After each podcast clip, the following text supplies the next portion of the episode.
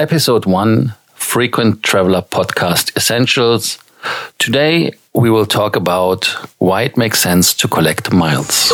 Welcome to the Frequent Traveler Circle podcast. Always travel better. Put your seat into an upright position and fasten your seatbelt as your pilots Lars and Johannes are going to fly you through the world of miles, points, and status. Why does it make sense to collect miles? That is the question we are talking today about.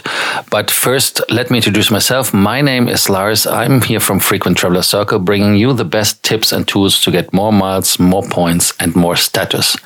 And if you are new here, and as this is the first episode, a warm welcome and please consider subscribing to our new podcast, Essential Series from Frequent Traveler Podcast. So let us right jump in. Does it make sense to collect miles? That is the question I'm asked mostly when people get in touch with me and we talk about airlines, about miles, about points, and about status. Um, yeah, I do collect miles and points with, for example, Lufthansa, with uh, Emirates, Etihad, Qatar Airways. Um, Air Baltic is a new one I just started with the Pins Club. And uh, in hotels, I do collect with Hyatt, Hilton, Marriott, to name a few. And yes, as I do collect points and miles, I do believe it makes sense to collect them. And there are a lot of strategies which can lead to more miles, more points, and more status for you as well. But be aware that these programs are tricky by purpose.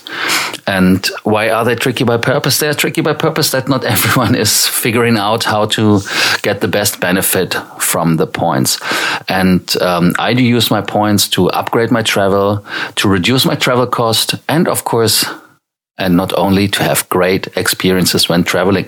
You can imagine when you are flying in economy to a destination, it can be so nice and beautiful at the destination, but when the flight is already, yeah, um, in economy and uh, how to say it, it's it's not enjoyable, and so you can come with a mindset already there, which is not enjoyable. And so I think that the experience when you're flying in business or first class is much more interesting and much better for you already.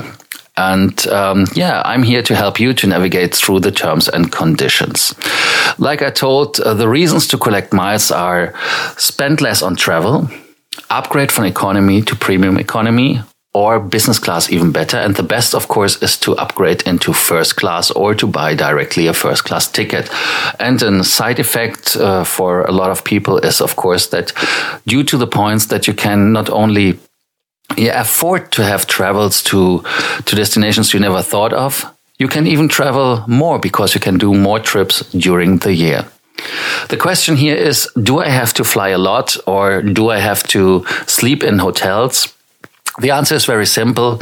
No, you do not have to. You can get points with other ways. For example, with the right credit card, or you can get points with promotions. You can get points with uh, subscribing to newspapers. That are easy ways to get miles, points, and status faster and more easily. Then the question is how do I get better miles and points ratios? Yeah, that is the part where we come to the conclusion. The conclusion is that collecting miles, points, and status definitely makes sense. And uh, of, if I wouldn't be convinced about that, I wouldn't make this channel. I'm doing this channel with Johannes already in German since a long time. We have 80 episodes there. We are now with episode one here, so they have a little advantage in the in the German side. There's they have uh, 80 episodes as a head start. Um, so now it comes to the collecting miles. You can collect miles for as less low than zero euros or zero cents. How can this be? Even zero US dollars. Because just when you use your credit card for things you buy anyways, um, there's a, a, thing which in, in Germany they say that 1,200 euros is the average spend a month a family has. And there are ways, of course, to pay it with credit card. You say, oh, how can I pay with credit card because my landlord doesn't accept credit cards? Yeah, but there are ways to pay your landlord with a credit card without that your landlord knows that you're using a credit card. There's a thing called Revolut. This company, Revolut, gives you a chance to load and charge your account with credit card And this, of course, gives you then points when you use the right credit card. And then you transfer it with a, with a normal bank transfer to the landlord.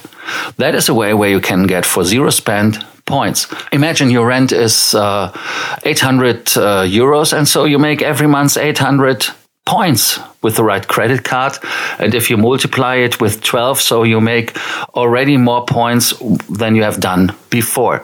And now comes the fun part. So when you earned the points with a yeah, ratio zero to let's say maximum one to two cents, you can spend them for five cents. So you see, you you buy something for one to two cents and you sell it for five to ten cents.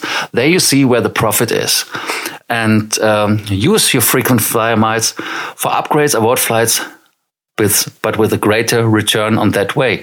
So I will explain you in the following episodes how you do that and how you can increase your burn and earn ratios to have more experiences which are great when traveling.